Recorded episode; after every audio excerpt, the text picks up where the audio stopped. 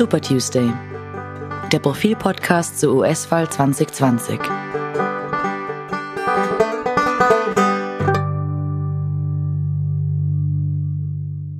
Hallo und willkommen zum Podcast Super Tuesday. Mein Name ist Robert Reichler, bin Leiter des Profil Auslandsressorts.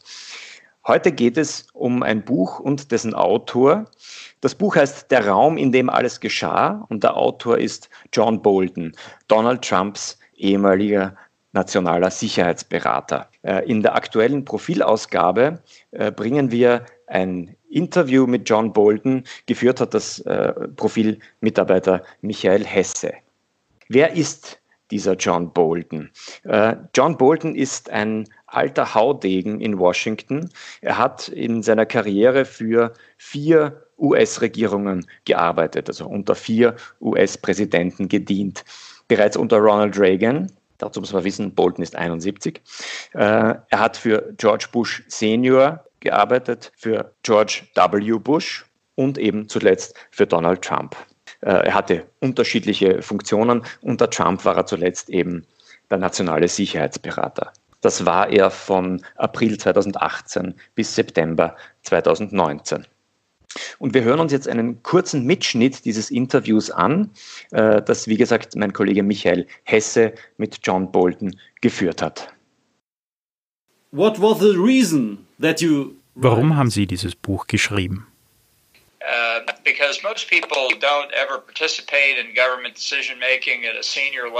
Die meisten Leute nehmen niemals am Prozess der Entscheidungsfindung einer Regierung teil. Und ich bin mir sicher, Sie fragen sich manchmal, wenn Sie die Zeitung lesen, wie ist es nun wieder zustande gekommen? Was denken sich die Leute? Ich wollte das nachvollziehbar machen. Das Buch ist vier, fünf Monate vor den US-Präsidentschaftswahlen herausgekommen. Die Leute können lesen, was ich zu sagen habe.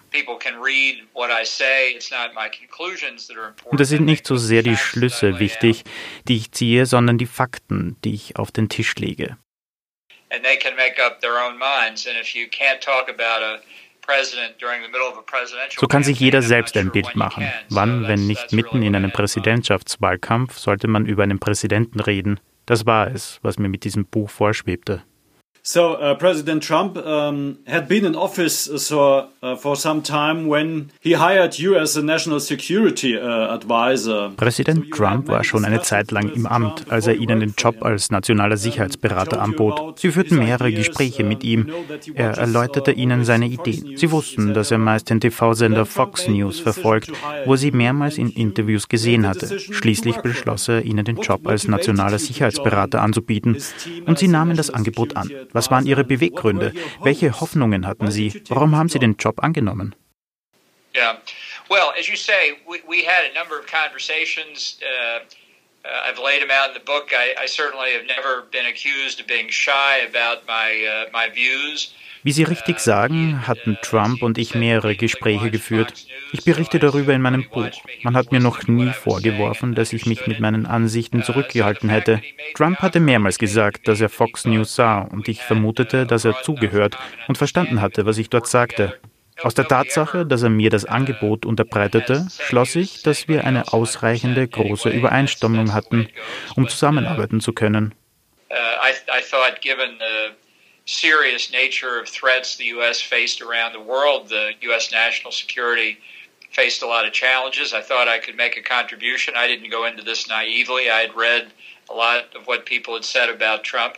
Angesichts der ersten Bedrohungen unserer Nation rund um die Welt ergaben sich für die USA eine Menge Herausforderungen und ich dachte, ich könnte einen Beitrag leisten. Ich bin nicht naiv an die Sache herangegangen. Ich hatte viel darüber gelesen, was andere Leute über Trump sagten, aber ich dachte, dass das Amt des Präsidenten eine Wirkung auf ihn ausüben würde.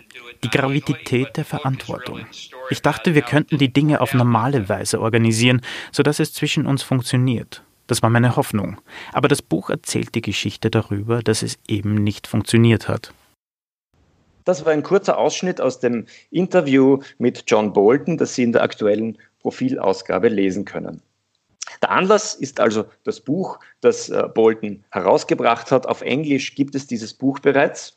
Ähm, die deutsche ähm, Übersetzung erscheint am 14. August. Die Frage ist, was taugt dieses Buch. Es ist kein großes außenpolitisches Buch, aus dem man sehr viel über geopolitische Konzepte lernen kann. Es fliegt intellektuell eigentlich nicht sehr hoch. Äh, John Bolton beschreibt darin im Wesentlichen das Innenleben des Weißen Hauses unter Donald Trump. Er beschreibt aus seiner Sicht, wie es zu Entscheidungen kommt in dieser Administration, wie Trump agiert. Es ist eine Schlüssellochgeschichte. Ähm, er versucht damit die Frage zu beantworten, warum sind Entscheidungen, die Trump trifft, Trump und seine Administration, warum sind die oft absolut nicht nachvollziehbar? Und die große Frage ist natürlich, kann man John Bolton trauen? Die Zeit, die deutsche Wochenzeitung, geht sehr ruppig um mit Bolton und schreibt, es ist ein feiges, dümmliches Buch. Devot, eitel, unpolitisch, verblüffend unhistorisch und unintelligent. Äh, John Bolton, schreibt die Zeit, möchte seiner Leserschaft sehr, sehr dringend beweisen, dass er viel, viel klüger sei als Trump. Nun, das kann man alles unterschreiben. Ich hätte es nicht so krass ausgedrückt, aber ähm, tatsächlich macht Bolton eben nichts anderes, als die Abläufe zu beschreiben. In dieser Hinsicht ist es möglicherweise auch unpolitisch, wenn man, wenn man so möchte. Aber die Frage ist, stimmt das, was Bolton äh, darin schreibt. Er hat natürlich, weil er den Job verloren hat am Ende als nationaler Sicherheitsberater, ähm, einen Grund, auf Trump sauer zu sein. Leute, die äh, Jobs verlieren, äh, behaupten oft Dinge über ihre ehemaligen Chefs, die äh, nicht freundlich sind. Ähm, dazu kommt auch, dass John Bolton politisch nun äh, alles andere als ein unbeschriebenes Blatt ist. Das sagt er auch selbst. Er ist ein Falke. Er ist ein Hardliner in vielen Fragen. Ähm, als er unter George W. Bush UN-Botschafter ähm, der USA war, hat äh, das britische Magazin The Economist geschrieben, er sei der umstrittenste Botschafter, den die USA je zu den Vereinten Nationen entsandten. Also Bolton ist auch politisch eine höchst umstrittene Figur. Sein besonderes Markenzeichen ist, dass er immer die härteste Linie fährt. Er plädiert so gut wie nie für Verhandlungen, für, für Abkommen, sondern er sagt, man kann zum Beispiel mit dem Iran nicht verhandeln, man kann mit Nordkorea nicht verhandeln. In Wahrheit braucht es jeweils einen Regimewechsel, einen Militärschlag. Ich, ich selbst habe äh, Bolton äh, mal interviewt. Das war im Jahr 2007. Ähm, damals hat er schon gesagt, es braucht einen raschen Militärschlag gegen den Iran, sonst ähm, hat der Iran demnächst äh, Nuklearwaffen. Ähm, was sagt nun Bolton in seinem Buch. Das Interessante ist, so wie er das Weiße Haus von innen beschreibt, geht daraus hervor, dass Donald Trump in den allermeisten Fragen keinen Plan hat. Es ist nicht so, dass er jetzt eine stringente, durchdachte, ähm, wenigstens in, in Ansätzen konsistente Idee hätte, wie er nun seine, was wir so Disruption nennen, diese Disruptionspolitik umsetzen kann, Dinge niederreißen kann, sondern Bolton sagt im Interview mit Profil, ich glaube nicht, dass er überhaupt eine politische Agenda hat. Und so passiert das dann auch im Weißen Haus. Bolton beschreibt Treffen mit, mit, mit höchstrangigen Mitarbeitern, mit dem Außenminister, mit dem Verteidigungsminister, mit Bolton selbst, bei denen Trump mehr oder weniger klar macht, dass er entweder das eine tun wird oder das andere.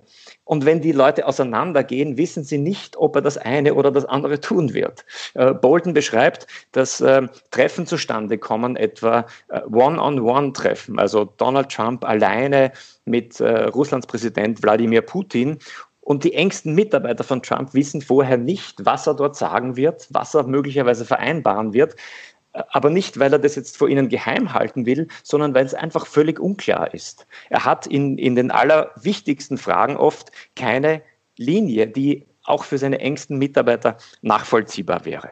Bolton sagt, Trump dealt mit Wladimir Putin über dies, er dealt mit Kim Jong-un über das, er dealt mit Benjamin Netanyahu über etwas anderes.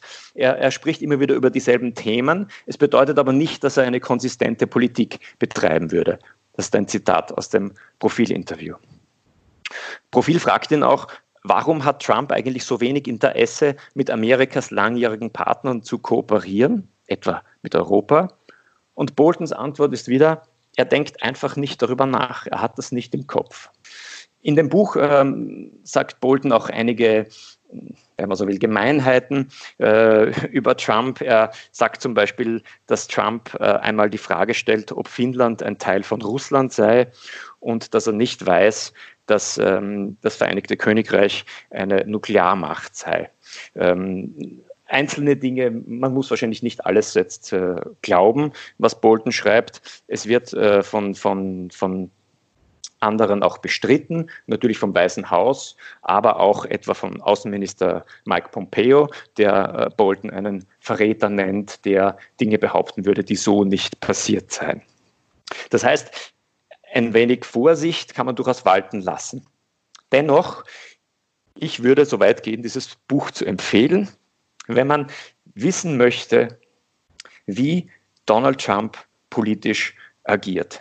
Ähm, es ist nicht vorstellbar, dass sich Bolton all diese Details der Treffen komplett ausgedacht hat. Ähm, es klingt sehr, sehr glaubwürdig, wie er äh, anhand seines Kalenders beschreibt, ähm, wie welche Entscheidung getroffen wurde, wie ein Treffen vorbereitet wurde, wie etwa das Treffen von Trump mit Kim Jong-un äh, zustande gekommen ist. All diese Dinge beschreibt er sehr, sehr, sehr detailliert und wie die Zeit moniert, sehr unhistorisch und unintelligent, aber so, dass man äh, zumindest nachvollziehen kann, wie im Weißen Haus derzeit Politik gemacht wird.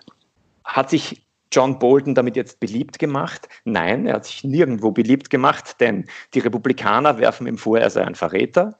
Und die Demokraten sind auch nicht froh, denn sie sind der Meinung, dass das, was äh, Bolton beschreibt, auch im Zusammenhang etwa mit Trumps äh, Umgang mit der Ukraine und Russland, dass er das beim Impeachment-Verfahren hätte sagen sollen, wo John Bolton nicht als Zeuge aufgetreten ist. Ähm, Sie meinen also, er kommt zu spät und er sei eigentlich ein Feigling. Das wiederum bestreitet ein anderer ehemaliger Mitarbeiter von Donald Trump und ich vergebe Ihnen, wenn Sie sich nicht an ihn erinnern können. Er heißt Anthony Scaramucci und er war tatsächlich exakt elf Tage lang Donald Trumps Sprecher. Er wirft sich in die Bresche für John Bolton und er sagt, Hätte John Bolton im Impeachment-Verfahren ausgesagt, hätte das dort nichts geändert, denn die Republikaner hätten sich deshalb keinesfalls umstimmen lassen in ihrem endgültigen Abstimmungsverhalten. Jetzt hingegen im Wahlkampf, Zitat Scaramucci, kann die eine Cruise Missile, die John feuern konnte, eine Wirkung haben. Ob das stimmt, werden wir sehen. Ähm, tatsächlich glaube ich, dass jeder, der dieses Buch liest, ein Unwohlsein empfinden wird bei dem Gedanken, dass es zu einer weiteren Amtszeit von Donald Trump kommen könnte, wenn jemand die größte Supermacht der Welt lenkt, der tatsächlich so an die Dinge herangeht, wie John Bolton das in diesem Buch beschreibt. Ich empfehle nochmal das Interview in der aktuellen Profilausgabe mit John Bolton, geführt von meinem Kollegen Michael Hesse und verabschiede mich bis zum nächsten Mal. Ciao.